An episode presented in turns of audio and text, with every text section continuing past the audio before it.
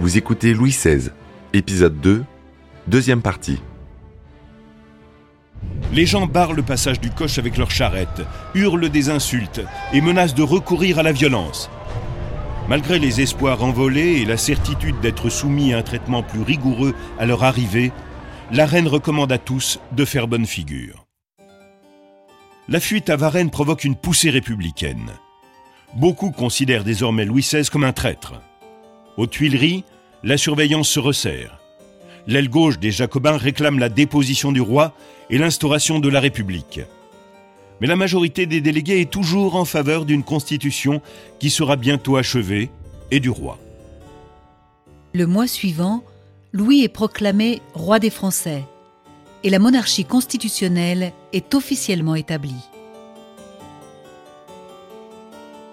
Bien qu'il soit toujours prisonnier, Louis choisit d'accepter la Constitution et d'exercer en toute conscience la fonction royale.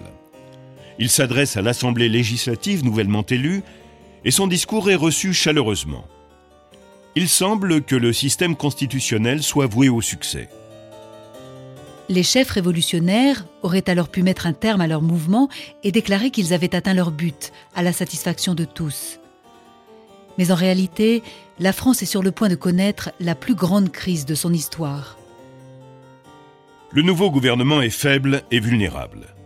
Le caractère plus jeune et plus radical de la nouvelle Assemblée législative pousse un groupe de députés républicains à lancer une nouvelle campagne antimonarchiste. Quand l'Assemblée produit des décrets d'une extrême rigueur envers les émigrés et le clergé catholique, le roi y oppose son veto au motif qu'il viole la Constitution. On s'acheminait progressivement vers une monarchie constitutionnelle. Michel de Decker, écrivain d'histoire. Euh, mais le roi avait quand même, on lui avait accordé un droit de veto. Et très maladroitement, il va en réclamer deux. On propose de dissoudre la garde royale, sa garde personnelle, il s'y oppose. Bon. Et on, propose également de créer euh, un ordre de prêtres sermentaires, c'est-à-dire que les prêtres ne dépendraient plus de Rome, les prêtres constitutionnels, mais dépendraient de la Révolution. Et le roi s'oppose également à ça. Alors évidemment, euh, il est devenu Monsieur Veto et euh, on n'a pas tenu compte de son avis. En réponse, le parti radical des Jacobins se tourne vers les journaux qui lancent contre les souverains une violente campagne de calomnie telle qu'on n'en avait encore jamais vue. Le plus connu de ces publicistes est Jean-Paul Marat, qui déclare publiquement vouloir que la France soit plongée dans un bain de sang. Louis XVI est décrit comme un âne et un ivrogne, indifférent à son peuple, comme un tyran, alors que ce sont les Jacobins qui sont à deux doigts d'instaurer la tyrannie. Le roi ne voit qu'une façon de protéger la vie des membres de sa famille, il lui faut prendre contact avec les autres souverains d'Europe et les convaincre d'intervenir tous ensemble en sa faveur. Submergé par la situation et n'ayant plus le droit de faire de l'exercice, ce qui l'aidait à calmer sa dépression, Louis reste des jours entiers prostré dans le silence. Marie-Antoinette endosse alors la fonction de diplomate. Elle rédige des lettres, les encode minutieusement et les fait sortir de son palais devenu prison. Répondant à l'appel du roi, le roi Gustave de Suède se montre impatient de l'aider, mais Léopold II d'Autriche, frère de la reine, traîne les pieds. En 1792, la situation dégénère rapidement. Une foule en colère prend d'assaut le palais. La famille royale échappe à l'incident sans dommage, mais il est clair que la garde nationale offre maintenant moins de résistance aux insurgés. Malgré leurs dissensions, les patriotes qui ont embrassé la cause de la liberté restent sourds aux critiques de l'étranger. Ils veulent entrer en guerre contre l'Europe. Louis XVI n'a pas d'autre choix que de déclarer la guerre. Et bientôt, l'Autriche et la Prusse lancent une attaque contre la France. Ce que voulaient le roi et la reine lorsque la guerre a été déclarée en avril 1792, Evelyne Levé, historienne, c'était que les armées euh, autrichienne et prussienne arrivent à Paris pour les restaurer dans leurs anciens droits. En août, les Parisiens en viennent à soupçonner Louis XVI de collaborer avec la coalition étrangère. La défiance envers la cour se transforme en véritable insurrection. On a pensé qu'il y avait connivence entre lui et son beau-frère, l'empereur d'Autriche. Et au mois d'août 1792, lorsque le généralissime des armées alliées, le duc de Brunswick, a lancé un manifeste pour dire que les Parisiens seraient écrasés si jamais on touchait un seul cheveu du roi et de la reine, ça a été le signal d'une journée qui a vu la chute de la monarchie, c'est-à-dire la journée du 10 août 1792. Le 10 août 1792, une manifestation s'organise dont l'objectif est de détrôner le roi. Les Parisiens prennent le contrôle de l'hôtel de ville, puis des milliers d'entre eux envahissent le palais des Tuileries. Une fois encore, les souverains sont au cœur de la tourmente et leurs jours sont en danger la garde nationale se mutine et laisse les gardes suisses défendre seuls la cour. Ne sachant à qui se fier, le roi quitte le palais avec les siens et décide de se retirer sous la protection de l'Assemblée, réunie non loin de là au jeu de paume.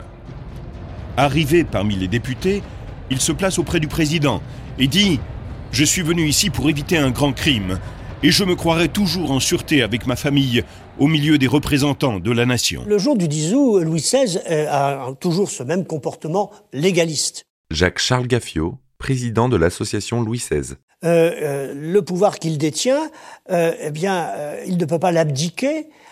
il se porte donc tout à fait naturellement auprès des députés qui sont les garants précisément de cette constitution qui a été votée, qu'il a voulu. Pendant que la foule hurle au dehors, l'Assemblée discute du sort de la monarchie. Les débats dureront trois jours. Les députés extrémistes, responsables de l'insurrection, font pression sur les modérés et obtiennent que soit votée la remise de la famille royale au chef de la commune de Paris. Le roi est alors arrêté et transféré avec les siens à la prison du Temple. Le carrosse royal se dirige vers la maison du Temple où Marie-Antoinette pense être logée dans la partie qui ressemble à un palais. Le jeune Mozart s'y est produit trois ans plus tôt, devant le prince et la princesse de Conti. Mais la famille royale est conduite dans la petite tour prison de la forteresse édifiée au Moyen Âge par les Templiers.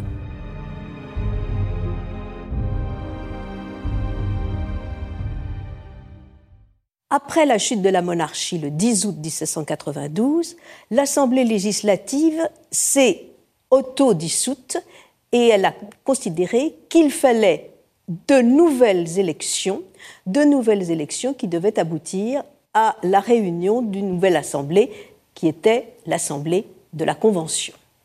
Moins de deux semaines plus tard, l'Assemblée législative remet son autorité à la Convention nationale nouvellement créée. Ses membres comptent des radicaux comme Maximilien Robespierre, Jean-Paul Marat, Georges Danton et Camille Desmoulins. La Convention se réunit pour la première fois le 21 septembre 1792. Le lendemain, la monarchie est abolie et la France devient une république. Mais maintenant, que faire du roi? Maximilien Robespierre dit Louis doit mourir parce qu'il faut que la République vive. Thomas Paine, révolutionnaire américain élu député à Paris, propose que le roi qui a soutenu la cause des indépendantistes aux États-Unis soit envoyé en exil.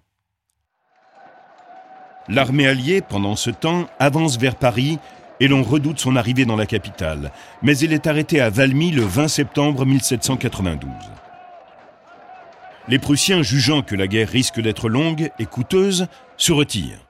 Le roi est séparé de sa famille et prend des avocats pour défendre sa cause.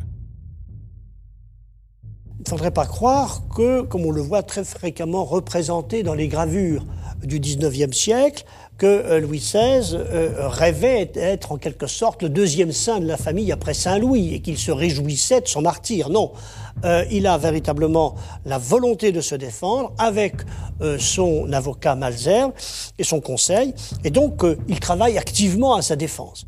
Il est jugé pour haute trahison et finalement déclaré coupable. Louis XVI est condamné à mort avec une voix seulement de majorité.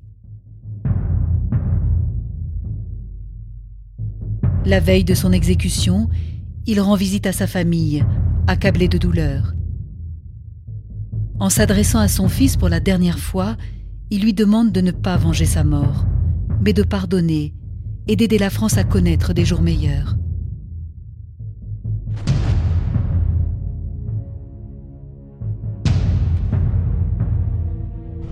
Le 21 janvier 1793, Louis XVI, désigné maintenant sous le nom de Louis Capet, monte les marches qui le mènent à la guillotine. Il entame un bref discours qui est couvert avant la fin par le roulement des tambours avant d'être décapité. Sa mort marque le début du règne de la terreur. On ne va pas simplement guillotiner euh, le roi, mais on va aussi euh, s'en prendre à toutes les têtes euh, à particules, toute la noblesse, celle qui ne s'est pas enfuie, parce qu'il y en a qui, dès le 14 juillet 89, ont rejoint des pays étrangers. Michel de Decker, écrivain d'histoire. Mais ça va être la période des règlements de compte. On, sait par exemple que Danton avait déclaré il faut que le sang des aristocrates coule dans les ruisseaux de Paris comme l'eau de la pluie. La terreur est une période de la Révolution, brève mais sanglante, où la France est gouvernée par un pouvoir d'exception. Robespierre, qui en est une des figures importantes, a pour but de purger la nation de tous ceux qui sont susceptibles d'agir contre les intérêts de la République. Il promet de liquider tous les vestiges de l'Ancien Régime.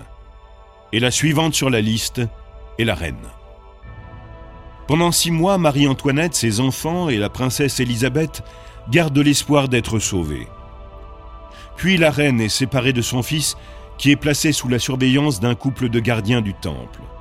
Peu après, Marie-Antoinette est transférée à la conciergerie, prison médiévale sombre, froide et humide. Ceux qui assistent à son procès sont choqués en voyant à quel point la reine a changé. Sa santé s'est détériorée au cours de ces longs mois de captivité et elle souffre d'hémorragies fréquentes, sans doute provoquées par un cancer de l'utérus. Durant ce procès humiliant, Marie-Antoinette montre une très grande force de caractère et une présence d'esprit remarquable. Elle supporte les deux longues journées d'un interrogatoire pénible sans absorber la moindre nourriture. Le procès a véritablement été pipé, c'est-à-dire que tout était fait à l'avance. Euh, on avait choisi, Robespierre avait choisi des jurés euh, qui étaient imperméables à toute indulgence. C'est un procès euh, qui est expédié. Jacques-Charles Gaffiot, président de l'association Louis XVI. Euh, les charges qui sont euh, données sont, sont, tout à fait euh, presque irrecevables, si vous voulez. On peut parfaitement les démonter assez facilement. On l'accuse d'avoir abusé sexuellement de son fils, ce qui la blesse profondément. Restée calme tout au long du procès, elle ne peut s'empêcher de s'écrier ⁇ Si je n'ai pas répliqué, c'est parce que la nature même refuse de répondre à une telle accusation contre une mère. Marie-Antoinette est confiante à l'issue du procès, mais elle ignore que son sort a été décidé depuis longtemps. Elle est finalement déclarée coupable de trahison. Le jour même, le 16 octobre 1793, on lui coupe les cheveux et elle est transportée à travers la ville dans la charrette des condamnés, vêtue d'une simple robe blanche, jusqu'au lieu d'exécution. Là, la reine est décapitée sous les vivas de la foule. Elle sera la dernière reine de France. Fidèle à la prédiction de Louis XV, la lignée des rois Bourbons s'éteint. La convergence des crises financières, politiques et sociales a déclenché un élan révolutionnaire et provoqué une transformation complète de l'ordre social. Leur incapacité à comprendre ce phénomène a causé la chute de Louis XVI et Marie-Antoinette, qui, pris dans la tempête, se sont retrouvés aux mains des forces d'opposition. Celles-ci se révélant incapables de trouver un équilibre entre le progrès et la raison, entre la liberté et l'ordre, le roi et la reine avaient peu de chances de survivre à l'insurrection. Avant que le pays retrouve le calme, les souverains perdirent la bataille et durent en payer le prix de leur vie. Alors hélas, je crois que Louis XVI a manqué deux occasions de rétablir la, situation. Bon, sans doute parce qu'il était Louis XVI et qu'il n'a pas su le faire, mais il est vrai que le 14 juillet de 1790, par exemple, le jour de la fête de la Fédération sur le champ de Mars, c'est-à-dire un an jour pour jour après la prise de la Bastille, c'était la journée de la grande réconciliation nationale. Et puis hélas, Louis XVI n'a pas su prendre euh, le courant à ce moment-là. Pendant les journées d'octobre, immédiatement, s'il avait euh, suivi les conseils euh, qui lui avaient été euh, prodigués de, partir immédiatement pour Rambouillet et ne pas affronter la foule le soir et qui pénètre donc dans le château au, petit matin, peut-être que le sort de la, des événements aurait été différent. La sœur du roi fut elle aussi condamnée à être décapitée. La santé du dauphin, que les royalistes reconnurent comme Louis XVII, se dégrada terriblement en prison, et il mourut à l'âge de 10 ans, probablement de tuberculose. Seule la dauphine Marie-Thérèse survécut à la terreur. Elle fut relâchée à 17 ans dans le cadre d'un échange de prisonniers avec l'Autriche et partit vivre dans sa famille maternelle. Vingt ans plus tard, en 1815, durant la brève période de la Restauration, les restes de Louis XVI et de Marie-Antoinette furent exhumés, puis inhumés dans la basilique Saint-Denis, où reposent les rois de France et où un monument funéraire fut élevé à leur mémoire. Les tombeaux de Louis XIV et de Louis XV avaient été détruits au cours de la Révolution. La dimension de ces figures historiques resta longtemps inexplorée à cause de la propagande qui précéda et suivit la Révolution. Mais le temps a permis aux deux souverains de rester dans les mémoires pour d'autres raisons que leur mort pathétique. Quand on étudie l'ensemble de son règne, on s'aperçoit que Louis XVI était un souverain travailleur, doté de bon sens et de bonnes intentions. Contrairement à ses prédécesseurs, il voulait mettre un frein à la corruption et œuvrait pour la paix. Pendant 15 ans, avant 1789, Louis a donné à la France six volumes de nouvelles lois, alors qu'il n'en avait été produit que deux durant les 59 années de règne de Louis XV. Beaucoup de ces lois visaient à réduire la misère et à en finir avec les injustices. Toute sa vie, Louis XVI n'eut qu'un désir, voir son peuple heureux. Mais son incapacité à y parvenir a sans nul doute contribué au moment de découragement qu'il connut à partir de 1788. Le royaume de France, euh, sous la houlette euh, de Louis XVI, est peut-être le royaume où un arbitrage est possible. Et on le voit à plusieurs reprises dans la diplomatie européenne, au moins à deux reprises. Les puissances ont fait appel à cet arbitrage parce que le souverain français euh, avait montré des aptitudes qui étaient très éloignées d'un d'un parti, euh, de clan, euh, mais véritablement avec le souci d'un équilibre et de, de la justice. C'est dans le domaine économique pourtant essentiel dans la vie d'un État qu'il connut son plus grand échec. La révolution aurait pu être évitée s'il avait su améliorer le niveau de vie du peuple sans s'aliéner la noblesse. Mais tout comme son grand-père, il fut mal secondé. Quand l'insurrection éclata, son éducation et sa personnalité l'empêchèrent de la contrer immédiatement. Louis XVI était un homme modeste, taciturne, calme et persévérant. Or, la situation exigeait un esprit imaginatif, une main ferme et le talent de soulever les foules par le discours. Pourtant, le roi demeura ferme lorsque la question religieuse se retrouva au premier plan. Bien avant les troubles, une nouvelle alliance avait conduit en France la jeune Marie-Antoinette d'Autriche, âgée de 13 ans. Sa gentillesse, son charme et son élégance ne lui furent d'aucun secours pour gagner le cœur de son pays d'adoption. Le peuple haïssait la reine parce qu'elle venait d'Autriche et à cause des pamphlétistes qui se déchaînaient contre elle. Elle était dépeinte comme un monstre avide de sexe alors qu'elle fut toujours une épouse fidèle et une mère aimante et attentive. Il ne s'agit pas de la dégager de toute responsabilité. Son manque de jugement est aussi un élément qui contribua à l'avènement de la Révolution. D'abord utilisée par sa famille qui voulait agrandir son empire, puis par ceux qui cherchaient à porter atteinte à son mari, elle ne trouva du réconfort que dans la beauté et les plaisirs. Son extravagance, sa frivolité et en même temps sa recherche d'une apparence simplicité la rendirent célèbre, mais tout cela était à mille lieues de la réalité du pays. Cependant, sa faute ne méritait pas la punition qui lui fut infligée. Elle devint une harpie mythique, un monstre représentant la gloutonnerie et la ruine, et perdit la vie au bout du chemin. Elle a été tellement diffamée que dans notre inconscient collectif, elle reste la reine qui a répondu au peuple venu se plaindre de n'avoir plus de pain qu'il mange de la brioche. Une phrase qu'elle n'a sans doute jamais prononcée. La souveraine euh, qui, euh, que l'on rencontre aux Tuileries, que l'on rencontre, prisonnière au temple et plus encore à la conciergerie, si vous voulez, force véritablement l'admiration. Car il y a là un retournement euh, que une tête avant, comme euh, parfois on l'a qualifié, n'aurait pas pu réaliser, bien évidemment. Il y a là l'expression d'une personnalité assez forte, construite, qui mesure ses erreurs et qui, euh, devant l'adversité, se montre d'une dignité euh, exemplaire. Comme si les épreuves la rendaient plus forte, Marie-Antoinette fut profondément transformée par la Révolution. Elle s'éleva à chaque fois qu'une perte lui fut infligée. Elle aimait son peuple par-dessus tout et montra la fermeté et le sang-froid d'une vraie reine. Les Bourbons, en refusant le changement, sapèrent la légitimité de la monarchie. Si ceux qui étaient en charge du pouvoir avaient trouvé des solutions aux graves problèmes qui se posaient à la France, la Révolution aurait pu représenter un tournant historique dans l'évolution de la monarchie plutôt que sa fin. Au lieu de cela, déçu par ce qu'il pensait être de la duplicité chez son souverain et agressé par la coalition étrangère, le peuple succomba à la peur et permit aux radicaux de prendre le pouvoir. En quelques mois, la confiance qui pendant plus de huit siècles avait lié les Français à leur monarque fut anéantie.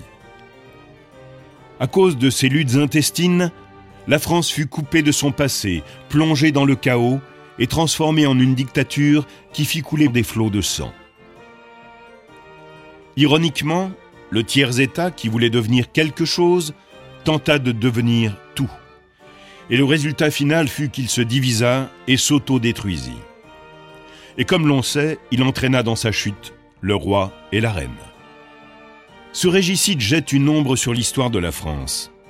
Malgré la tragédie vécue par la famille royale, la terreur et la longue période d'instabilité politique qui suivit, la Révolution, dans son essence, ne désirait que la liberté et l'égalité.